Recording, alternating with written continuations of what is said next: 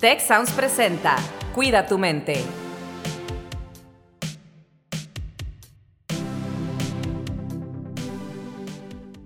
Hola, ¿qué tal? Mi nombre es Carlos Ordóñez y les doy la más cordial bienvenida a un episodio más del podcast Cuida tu mente.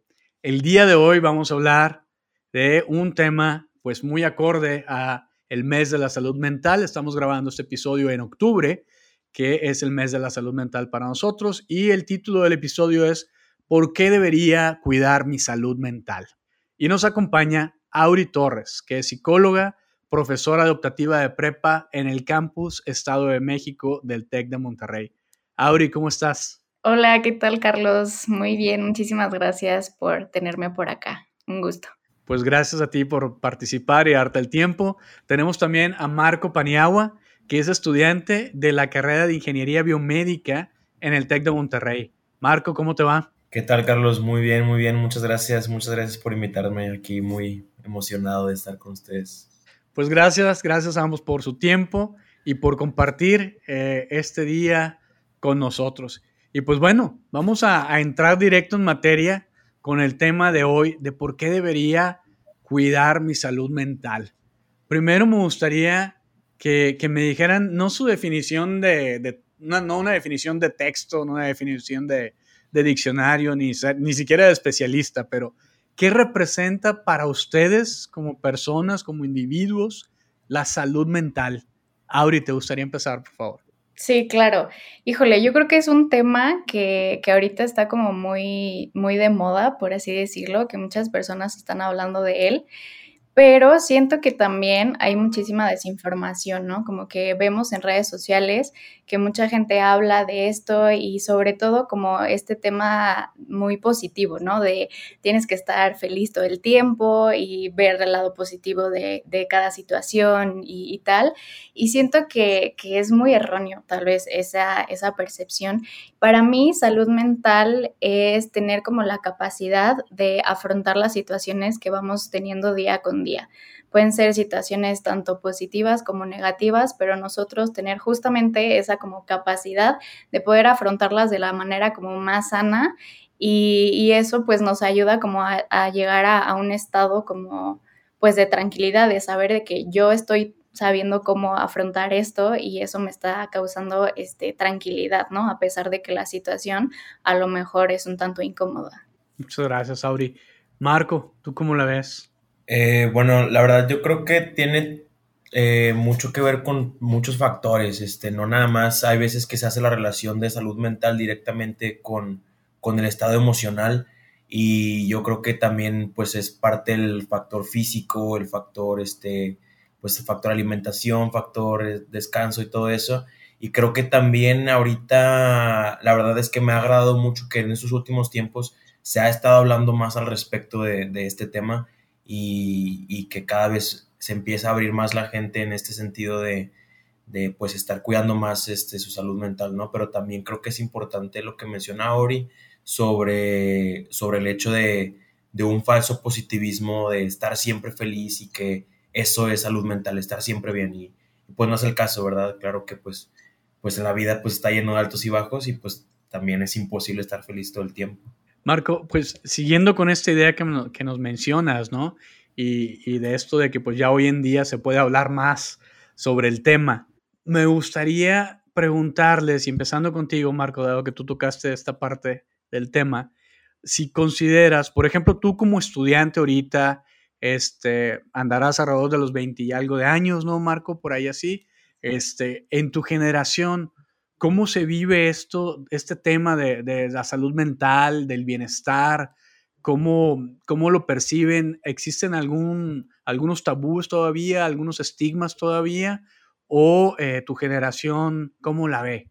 Eh, bueno, yo creo que en la parte de los estigmas se ven más que nada en, situaciones ya diagnosticadas, por ejemplo, en trastornos o, en, algún tipo de, pues de estos problemas ahí es donde yo creo que todavía existe cierta parte de estigma y también en la parte de que pues de ser vulnerable con, alguien, ¿no? El hecho de abrirse, de hablar sobre los sentimientos, este, pues yo siento que en mi generación ya hay mucha gente que, que le es más fácil hacer esto, que ya puede hacerlo sin ningún problema, pero también puedo ver, he visto mucha gente que, que pues se cierra, ¿no? Y, evita esta, este, esta confrontación de sus propios sentimientos al, al, tratar de decir, oye, pues es que si me siento mal, pues este, pues, eh, o si no puedo con esto, entonces soy menos, ¿no? O algo así. Ese pensamiento de, de, por ejemplo, también que los psicólogos o los psiquiatras son nada más para gente que tiene problemas muy fuertes o algo así. Y yo creo que pues no necesariamente, o sea, pues no, no es el caso y creo que mi generación ahorita está empezando a romper cada vez un poco más con este estigma de, de no querer buscar apoyo o no hablar sobre, sobre ese tipo de temas. Muchas gracias, Marco. Auri, ¿tú cómo la ves? ¿Cómo lo has vivido eh, en tu experiencia? Eh, ¿Percibes algún cambio entre las generaciones que te toca eh, pues tratar con la gente que te toca conversar? Sí, justo ahorita estaba pensando en mis alumnos, yo doy eh, una clase a preparatoria y mm, ahorita como que realmente ellos ya tienen un chip totalmente diferente a tal vez mi generación o generación de sus papás o de nuestros abuelos donde ir a terapia se veía como eh, para gente débil o por qué, si estás loco o, qué onda. Entonces ahorita con, mis alumnos la verdad lo estoy viendo que ellos tienen ya una manera distinta de, ver eh, la salud mental, de ver eh, ir a terapia. para ellos es ahora sí que un plus, ¿no? Que una persona diga que, que está yendo a terapia. Es, es, algo muy, muy positivo. Entonces, creo que realmente ahorita, como dice Marco, eh, pues ya se está hablando más del tema y se está hablando como sin mitos y sin estigmas. Y siento que todavía nos falta un poquito más, eh, porque todavía creo que hay bastantes eh, tabúes sobre los trastornos mentales como tal, pero pues ahí vamos, poco a poquito. Entonces, bueno, desde su perspectiva en estas nuevas generaciones, ya se empieza a ver un poquito, pues digamos, más de luz en cuanto a la, en cuanto a la normalización de estos temas. Eh, es así como lo entiendo, ¿verdad, Marco? Sí, definitivamente, definitivamente. Oye, Auri, ahorita que mencionabas los trastornos mentales, ¿qué es eso? ¿Qué son los trastornos mentales? Bueno, pues los trastornos mentales em, creo que es un tema que, también es bien, bien importante tratarlo. Justo em, como dijiste al inicio, yo soy profesora y en mi clase como tal es de trastornos mentales. Entonces, eh, pues un trastorno mental está definido como una enfermedad que tiene que ver con que hay ciertas alteraciones, tanto psicológicas como sociales, como biológicas, que hace que pues la persona tenga alteraciones en su día a día y que no pueda eh, sentirse bien consigo mismo, ¿no? Y hay algunas, algunos síntomas que llegan como hasta, pues, incapacitar a la persona de, llevar su, vida diaria, ¿no? Entonces, al final, em, pues una enfermedad mental eh, podemos decir que es igual de importante que una enfermedad física. Auri, muchas gracias. Y, me gustaría eh, dar seguimiento a eso que nos compartes preguntándote cuáles son los trastornos mentales más comunes hoy en día. Sí, los más comunes ahorita son depresión y ansiedad. Estos eh, dos trastornos realmente se han ido a la alza eh, y más con, todo el tema de pandemia, ¿no? Creo que a, pues a los seres humanos no nos gusta la incertidumbre, no nos gusta el cambio y eso pues nos causa que que nos sintamos mal, ¿no? Y te digo, ahora con todo esto de la pandemia, pues ha, ido a la alza. Entonces, estos dos son los que son ahorita los más, más comunes. Muy bien, aquí estoy consultando unos datos de la OMS, que la Organización Mundial de la Salud calcula que más de 300 millones de personas padecen depresión. Esto pues a nivel mundial, 60 millones trastorno bipolar y casi 21 millones esquizofrenia. Entonces, eh, pues bueno, es, está relacionado a esto que nos dices de los trastornos, de ah, los trastornos mentales. ¿Cómo se, generan los trastornos mentales? ¿Qué los genera? Sí, bueno, los trastornos mentales, eh, pues bueno, depende de muchísimos factores. Yo no te puedo decir como de, no, pues hay un factor específico para eh, decir que una persona puede tener como un trastorno mental, ¿no? Tiene que ver, pues recordemos que nosotros somos personas biopsico eh, sociales, ¿no? Entonces puede haber alguna alteración en alguna de estas esferas, pero pues depende completamente de, todas las personas, ¿no?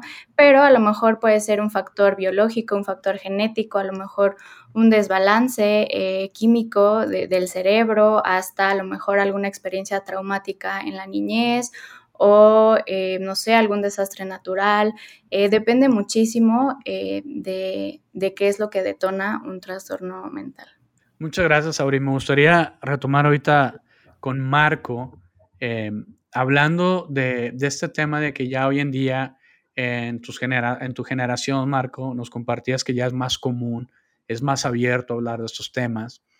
¿Cómo crees que la cultura influye en, esto, en que puedas hablar de esos temas, el que tus peers, tus compañeros, tus padres estén hablando de estos temas, ¿tiene alguna influencia para pues, normalizarlos o promocionarlos en cuanto a los recursos o las cosas que hay disponibles eh, para cuidarnos?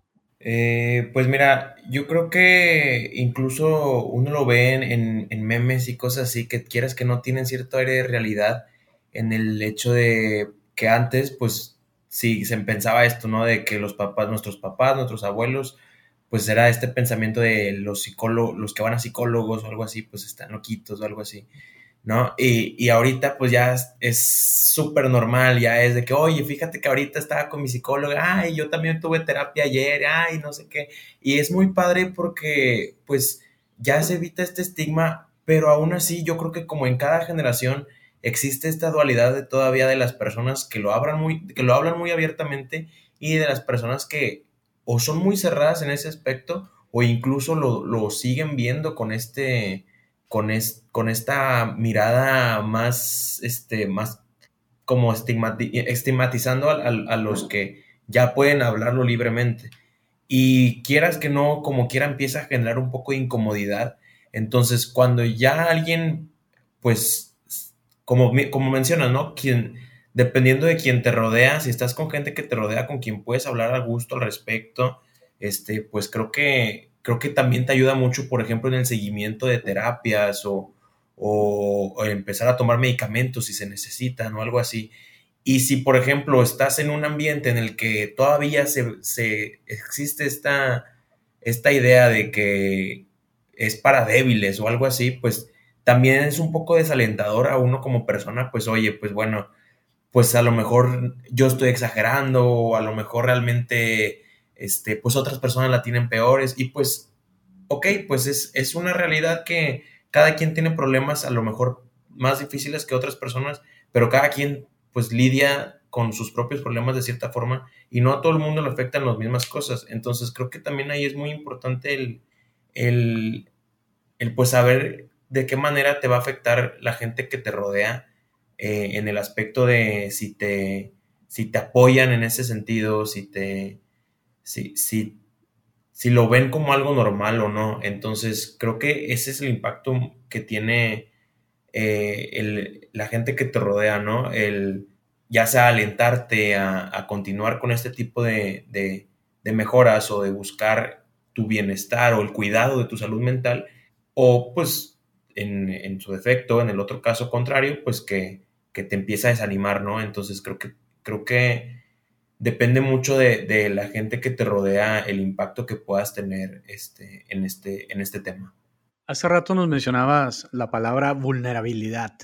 Y cada vez que escucho esta palabra, pues no es inevitable pensar en, en Brene Brown, que es una de las grandes investigadoras en, este, en esta área ¿no? de vulnerabilidad y, y vergüenza, ¿no? de Shame and Vulnerability, que, le llama ahí, son sus estudios. Y hay una frase que yo repito constantemente porque desde que la, la leí, la escuché eh, de parte de ella, me, me encantó. Y dice precisamente que la vulnerabilidad es la expresión más grande de valor. Entonces, el poder estar vulnerable, el poder compartir esa vulnerabilidad, no es para débiles, sino todo lo contrario. Es la máxima expresión de valor y, esto nos lo dice, pues, una de las investigadoras, si no es que la investigadora, pues, más grande, más renombrada en, en el campo este de los estudios de vulnerabilidad. Me gustaría tocar el tema de ¿cómo, cómo ven, eh, en el caso tuyo, Marco, con tus peers, con tus compañeros, qué, qué reacción hay de parte ya no de ellos, ya nos dijiste cómo está ahorita más normalizado el tema, pero ¿qué tal en, sus papás? Por ejemplo, si, si, un estudiante, si un compañero, si un amigo eh, está padeciendo una situación por la cual quiere ir a un psicólogo y lo platica con sus padres, ¿cómo están ahorita estas generaciones o cómo estamos estas generaciones en cuanto a esto? ¿Estamos más abiertos o todavía no? ¿A qué se están enfrentando los jóvenes en este aspecto, Marco? Eh, yo creo que todavía falta un poquito más de apertura en ese sentido, porque sí es verdad que todavía existen los papás que pues quieren solucionar la, tristeza de sus hijos con un ya no estés triste o una más échale ganas, este, y a lo mejor también despierta esta preocupación en ya con esta misma idea, ¿no? De si los que la gente que va con a terapia o algo así, pues piensan que ya es gente con problemas muy pesados, entonces pues también llegan a despertar esa preocupación en los papás, ¿no? Que empiezan a pensar de, oye, pues, ¿qué le pasa a mi hijo? este, que no me está platicando, cosas así. Entonces creo que todavía falta un poco más esa parte de, eh, pues, darse cuenta que realmente no es, no es necesario estar completamente mal para, para ir buscando terapia. A veces cuando empieza uno, para evitar que se, se escale el problema o algo así, pues empezar desde, desde, desde temprano, ¿no? Eh, y creo que otra de las, de las cosas importantes que habría que destacar de, la verdad es que mi generación cada vez, este, pues ya nos está dejando tanto de, de, de en, muchos aspectos. Entonces, a pesar de que todavía me ha tocado ver compañeros que sus papás les dicen, oye, sabes que yo no te voy a pagar eso, o, o para qué necesitas eso, eso ni se necesita, que son contados, la verdad es que son más los que sus papás los apoyan, pero incluso ellos mismos este, me, agrada que no se dejan desanimar en, la idea de buscar algún apoyo psicológico o algún apoyo para cuidar su salud mental. Entonces ya no, ya no es como que, ay, chin, pues mi papá no me dejó, pues bueno, le tengo que hacer caso porque, pues no, no, no, ya es como, ya se empiezan a darse cuenta de que, oye, ¿sabes qué? Esto es algo que yo estoy haciendo por mí, esto es algo que yo considero que necesito y esto es algo que yo quiero hacer para estar yo bien conmigo mismo. Y creo que eso es algo muy importante de, mucha gente de mi generación que, que, tiene esta fortaleza y como mencionas de esta fuerza de a pesar de que no, los, no les permitan vulnerabilizarse, ellos mismos lo hacen para poder pues, pues cuidar de su salud mental, ¿no? Wow, qué, qué importante eso que nos compartes, Marco. Realmente me parece muy relevante.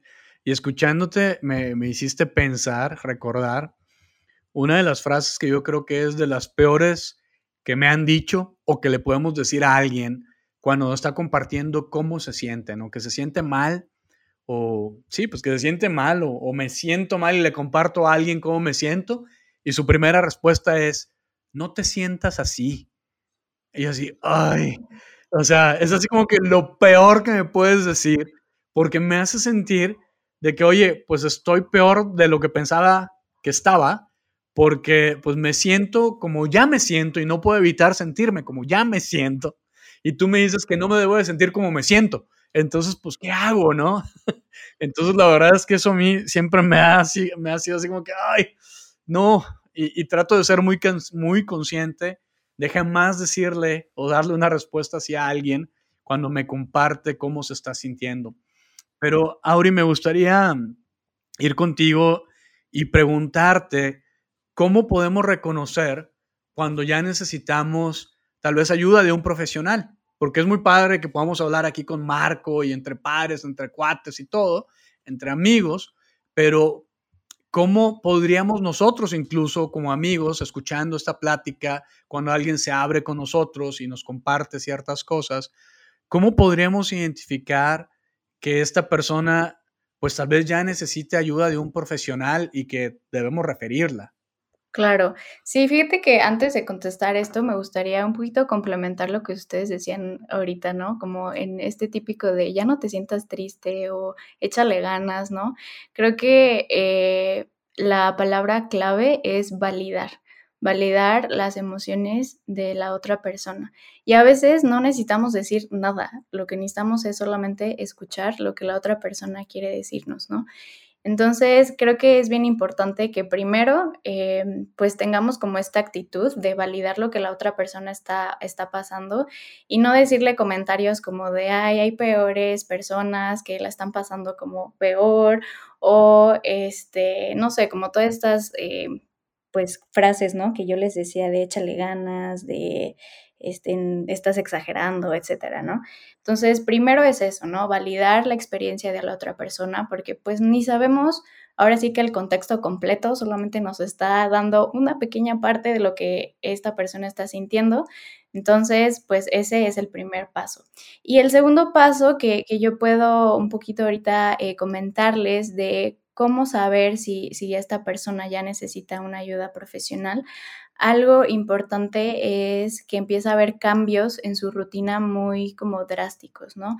Que a lo mejor eh, si siempre íbamos a desayunar y de la nada ya me empieza a cancelar, como pequeñas cositas que tú te vas dando cuenta que están cambiando, pero que son de gran importancia, ¿no? Entonces, creo que esa es como un, primer punto que nosotros podemos identificar si la persona eh, necesita ya, eh, pues, pues la ayuda como profesional como tal, ¿no? Y que obviamente si es una persona que es cercana a nosotros, pues nos va a empezar a, platicar un poco de cómo es que se está sintiendo, cómo es que a lo mejor eh, se siente muy abrumada, eh, etcétera, ¿no? Como que ir identificando que está teniendo ciertos síntomas que en su momento, si nada más con hablar no se siente mejor, pues entonces sí va a necesitar pues de una ayuda profesional.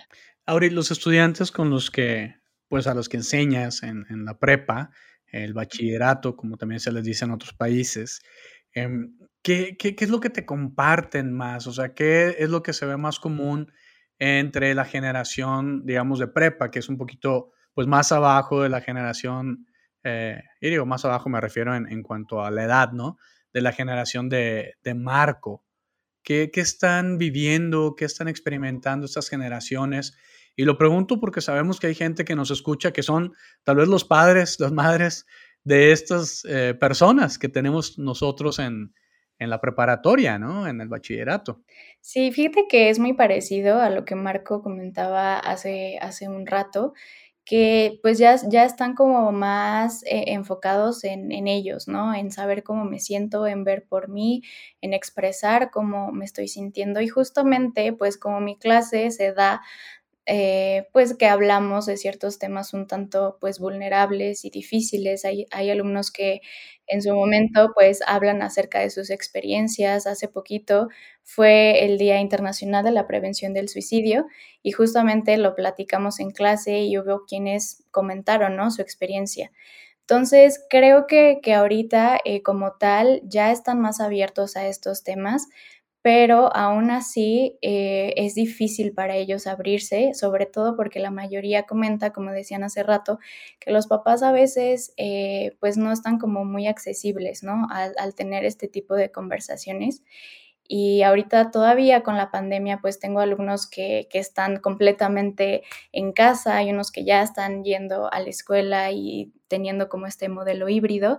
Sin embargo, todavía está eh, pues teniendo estragos, ¿no? El hecho de, de no ver a, a, sus amigos, el hecho de que a lo mejor la mayoría de su prepa o la mayoría de su universidad estuvieron en casa y que no disfrutaron como de este ambiente eh, pues que, la mayoría de las personas puede llegar a experimentar. Entonces creo que todavía pues ahorita eh, con este, pues con lo que estamos viviendo, eh, sí hay, hay varias, varios alumnos que, que han tenido crisis, que me han hablado y que yo he tenido que un poquito pues ayudar en eso. Y pues todavía hay mucho, mucho que hacer y, justamente tener estos espacios de poder platicar y hablar de cosas que están pasando y que son importantes.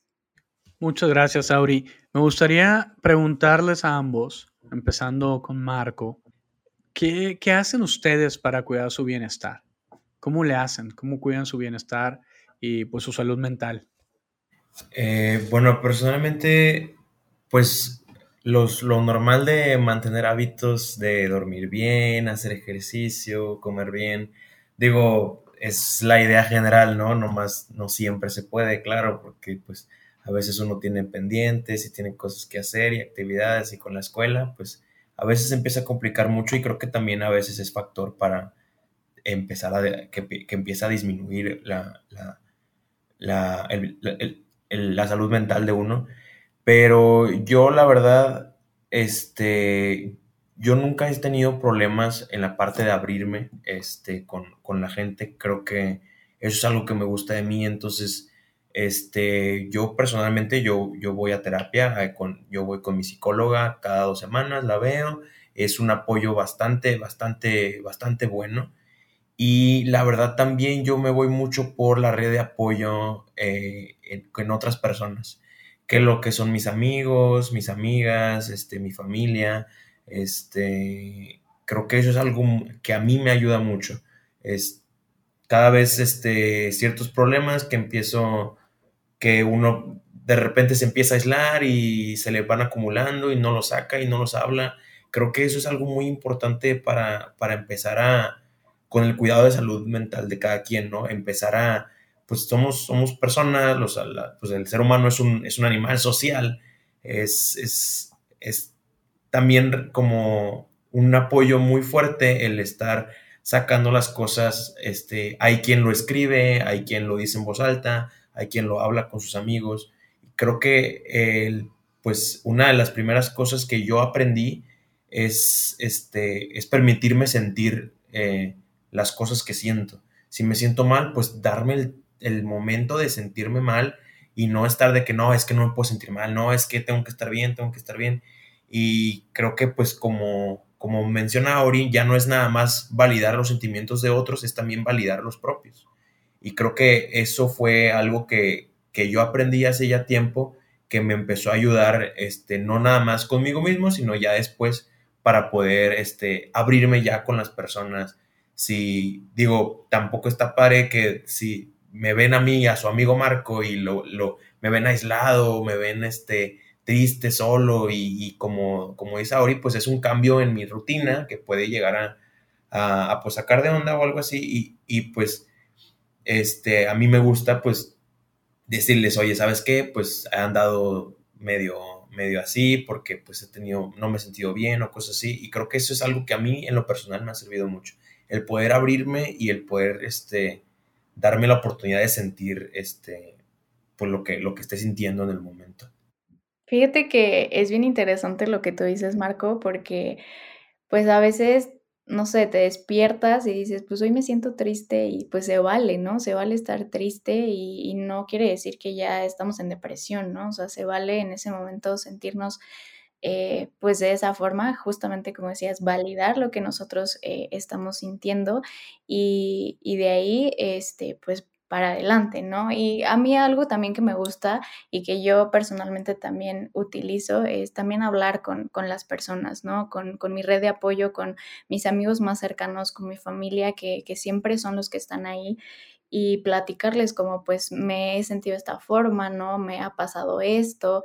Y hay momentos en los que a veces no me gusta hablar con todos, ¿no? Porque pues también se vale, ¿no? No siempre debemos de hablarlo y debemos expresarlo, pero algo que a mí me gusta es escribirlo. A mí me sirve muchísimo escribir cómo me siento, como que siento que lo que estoy viviendo, como que lo pongo en el papel y ya ahí se queda en el papel, ¿no? Y ya, ya no me lo quedo yo. Entonces es algo que a mí también me sirve.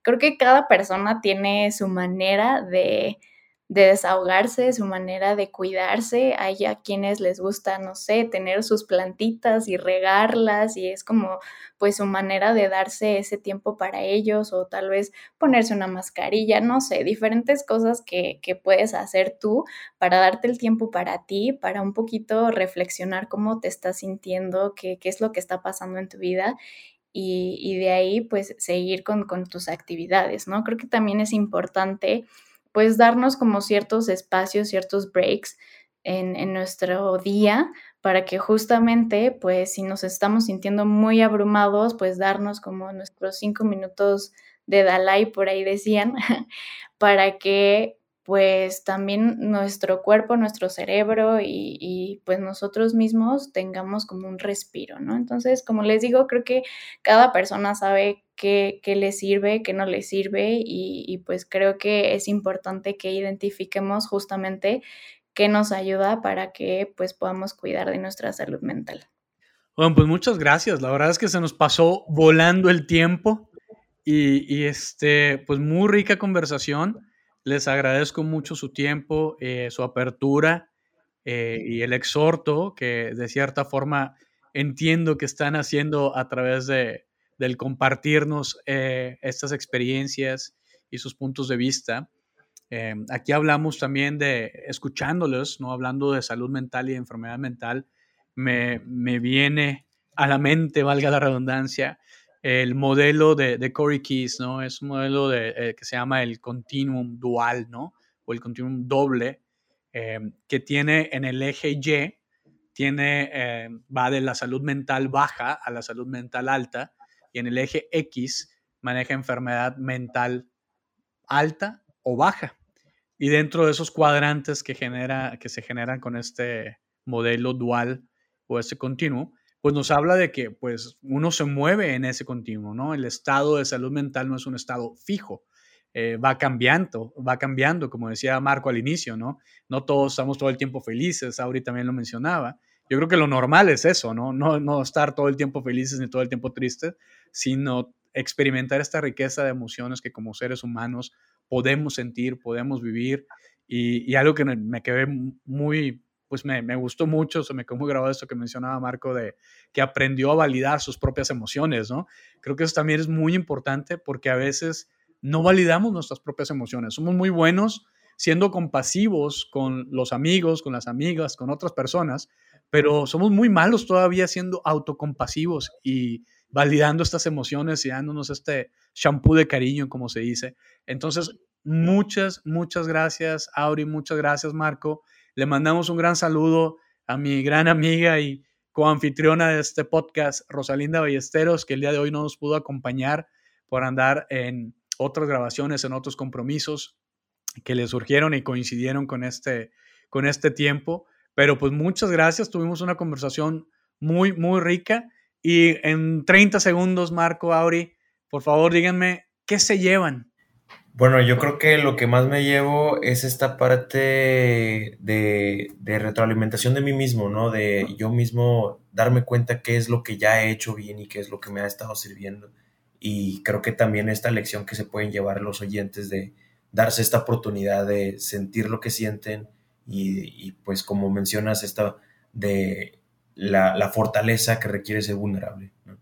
Sí, la verdad es que muchísimas gracias Marco por eso yo me llevo justamente que pues las nuevas generaciones ya están pues viendo por ellos mismos, ¿no? Ya, ya están dándose cuenta de que hay cosas importantes más allá de la escuela, más allá de, no sé, tu salud física y, y es cómo nos estamos sintiendo. Entonces, me encanta que existan estos espacios donde justamente podamos hablar de esto, donde pues podamos ver como pues las nuevas eh, pues mentalidades, ¿no? De, las nuevas generaciones y creo que realmente es, es muy, muy rico escucharlos. Muchas gracias. Pues muchísimas gracias a ambos. Yo, yo me llevo, muy brevemente les diré que creo que esta mal llamada generación de cristal, por mucha gente de mi generación y, y, y más, más arriba, se está atreviendo a hacer lo que nosotros no nos hemos atrevido a hacer en muchas más décadas. Así que me quedo reflexionando y, creo que hay mucho por hacer para aprender de estas generaciones, el normalizar estos temas, el hablar de estos temas, eh, el reconocer lo que sentimos y sobre todo en no bloquearles. Si ellos quieren y ellas quieren eh, buscar ayuda, pues aprender, aprender de esta guía que nos están dando. La verdad es que yo creo que en este aspecto se han convertido en grandes maestros para las generaciones anteriores. Y pues bueno, nos despedimos de este podcast Cuida tu mente y les esperamos en la próxima emisión, recordándoles que el 10 de octubre es el Día Mundial de la Salud Mental. Así que durante todo este mes estamos llevando a cabo eh, una serie de conferencias que pueden ver a través de Live www.tech.mx. Eh, en el TEC de Monterrey están disponibles, abiertas a todo público. Y pues de nuevo, gracias Auri, gracias Marco y hasta la próxima. Gracias. Gracias. Si quieres conocer más sobre cómo cuidar tu salud, te invitamos a escuchar Hola de Salud. La prevención hoy es parte del tratamiento. El podcast en el que nuestros expertos te darán consejos para vivir de manera sana, equilibrada y feliz. Felicidad, ese sería un objetivo último. Escúchalo en Spotify, Apple Podcast y Google Podcast. Gracias por escuchar un episodio más de Cuida tu mente. Productor ejecutivo Miguel Mejía. Asistente de producción, Marcelo Segura y Melissa Jubera. Productor de Cuida tu Mente, Giovanna Lazzarini. Postproducción, Max Pérez. Los invitamos a escuchar el siguiente episodio de Cuida tu Mente y el resto de los programas de Tech Sounds en Spotify, Apple Podcast, Google Podcast y tech.mx slash tech-sounds.